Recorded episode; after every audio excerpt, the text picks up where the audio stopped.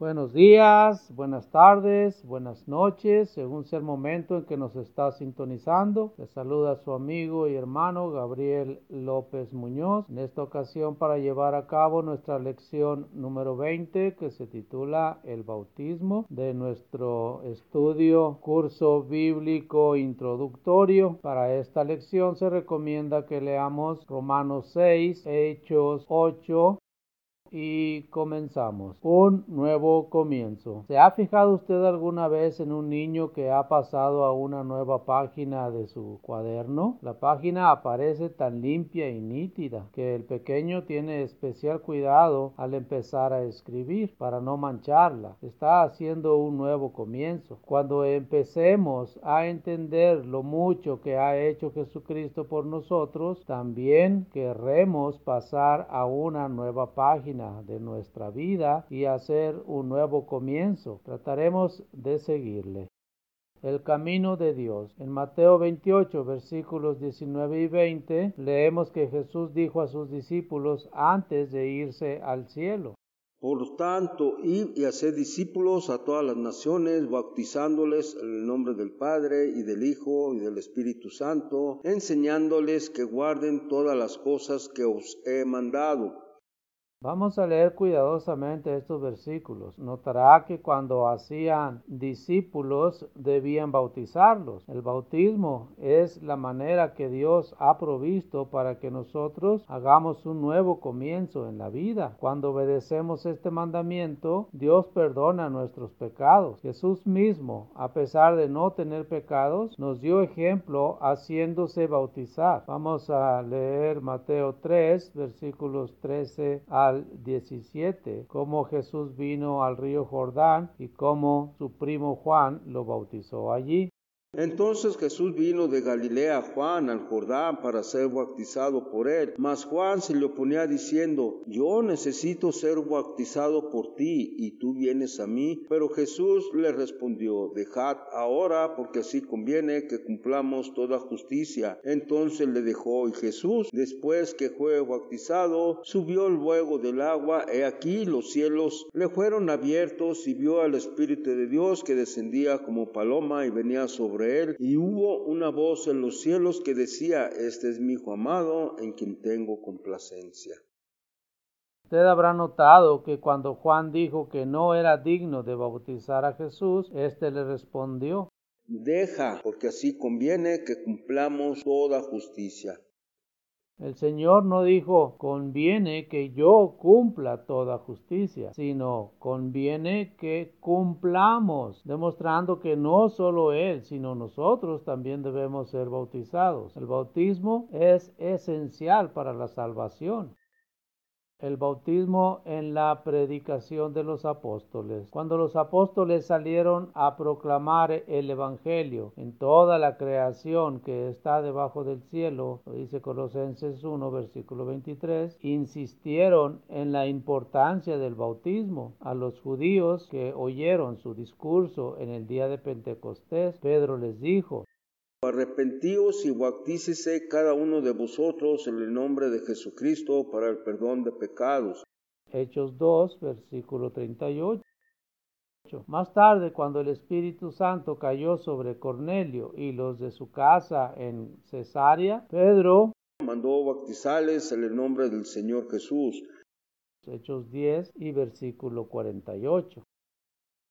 Y cuando el apóstol Pablo predicó en la ciudad de Corinto al final de su segundo viaje misionero, se nos dice que muchos de los corintios oyendo creían y eran bautizados.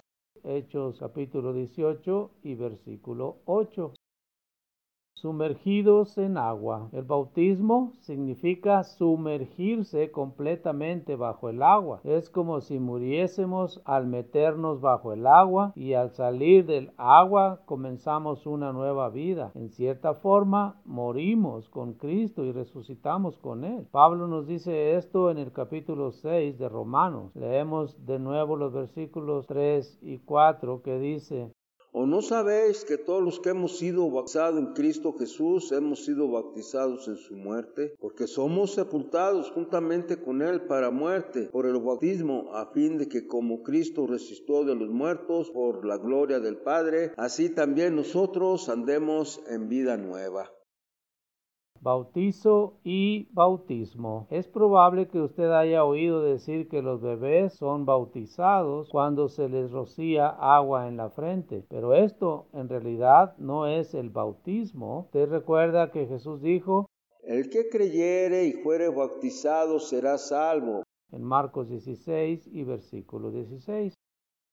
Debemos entender y creer antes de bautizarnos. Y un niño no puede hacer esto. Y por supuesto, ser rociados con agua no es lo mismo que sumergirse en el agua y salir de ella de nuevo. No puede recordarnos en la debida forma la muerte y resurrección del Señor Jesucristo un hombre que creyó y fue bautizado. Usted habrá notado en Hechos capítulo 8 que el eunuco sirviente de la reina de los etíopes dijo, eh, aquí hay agua, ¿quién pide que yo sea bautizado? Había una condición, Felipe le dijo, si crees de todo corazón, bien puedes. Estos son los versículos 36 y 37 del capítulo 8. Usted también notará que descendieron ambos al agua en el versículo 38. Esto era necesario porque Felipe tenía que bautizar al eunuco sumergiéndolo completamente en el agua hijos de Dios. Nacemos hijos de Adán. Todo hombre y mujer es un descendiente de Adán por nacimiento. Y el apóstol Pablo nos describe como estando en Adán. En 1 Corintios 15, versículo 22, vamos a ver cómo dice este versículo. Porque así como en Adán todos mueren, también en Cristo todos serán vivificados. Esto significa que hemos heredado de nuestro antepasado una naturaleza pecaminosa y mortal, de tal manera que si permaneciéramos en Adán al final de nuestra vida actual, pereceremos eternamente y sin esperanza. Polvo eres, al polvo volverás. Pero cuando nos bautizamos en Jesucristo, somos revestidos de Él y llegamos a estar en Cristo, habiendo vencido la maldición heredada de Adán. Al mismo tiempo, ingresamos a la familia de Dios como hijos de Dios. Pablo dice a los creyentes en Gálatas 3, versículos 26 al 27, pues todos sois hijos de Dios por la fe en Cristo Jesús, porque todos los que habéis sido bautizados en Cristo, de Cristo están revestidos. Al bautizarnos llegamos a tener una nueva esperanza de vida eterna más allá de la tumba, porque leemos en 1 Corintios 15, versículo 22. Porque así como en Adán mueren, también en Cristo todos serán vivificados. No solamente eso, sino que nuestra vida actual también es renovada. Segunda de Corintios 5, versículo 17 nos dice, de modo que si alguno está en Cristo, nueva criatura es. Las cosas viejas pasaron, he aquí, todas son hechas nuevas. Cristo nuestro mediador. Hacemos un nuevo comienzo al bautizarnos, pero no podemos vivir sin pecar. ¿Qué pasa si pecamos después de ser bautizados? Estando en Cristo, tenemos a Jesucristo como nuestro mediador que intercede ante Dios por nosotros si estamos verdaderamente arrepentidos por haber actuado mal. Podemos estar seguros que Dios oirá a Jesús y nos perdonará por él. El apóstol Juan escribe, y si alguno hubiere pecado, abogado tenemos para con el Padre a Jesucristo el justo. Primera de Juan, capítulo 2 y versículo 1. Un resumen. Punto número uno. Dios manda que seamos bautizados. Esto no es opcional. Si queremos ser salvos en verdad, entonces tenemos que ser bautizados como Dios manda. No con el bautismo de rocío que tuvimos cuando éramos chiquitos. Ese no funciona. Número 2. En su predicación, Cristo y los apóstoles insistieron en que el bautismo era necesario para la salvación. Número 3. Uno se bautiza siendo sumergido completamente en agua después de entender y creer el Evangelio. Nótese cómo dice creer el Evangelio. Para creer, pues necesitamos conocer. Número 4. En sentido figurado, morimos con Cristo y nos levantamos del agua a una nueva vida. Número 5. Por medio del bautismo en Jesucristo recibimos el perdón del pecado. Número 6. Cuando nos bautizamos llegamos a ser hijos de Dios y la Biblia dice que estamos en Cristo. Muy bien, tenemos algunas reflexiones acerca de nuestra lección número 20. Vamos a, ver estas reflexiones. Número 1 dice, el mandamiento que Jesús dio a sus discípulos antes de ascender a los cielos fue en Mateo 28, versículo 19. Por tanto, ir y hacer discípulos a todas las naciones, bautizándolos en el nombre del Padre y del Hijo y del Espíritu Santo. Para poder llegar a ser bautizados en estos nombres, primero necesitamos de conocerlos, conocer al Padre, conocer al Hijo y saber qué es el Espíritu Santo. Entonces podemos ser bautizados.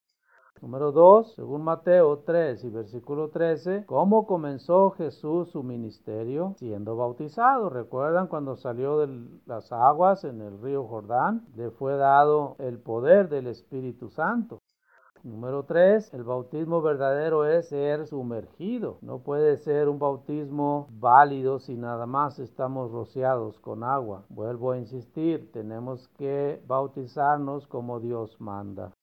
Número 4, Romanos 6, versículos 3 y 4, ¿Qué simboliza el bautismo? Muerte simbólica. Hemos muerto juntamente con Jesús, pero simbólicamente. En sentido figurado, morimos con Cristo y nos levantamos del agua a una nueva vida. Número 5, Marcos 16, versículo 16 nos recuerda que es necesario creer y ser bautizados para ser salvo. Entonces necesitamos de creer en lo que Jesucristo nos habló, porque si no, pues no vamos a tener un bautismo correcto. No es nada más meternos al agua por meternos al agua. Necesitamos de saber por qué estamos haciendo esto. Necesitamos tener conocimiento para llevar a cabo este bautismo. Conocimiento de qué? Del Padre, del Hijo y del Espíritu Santo.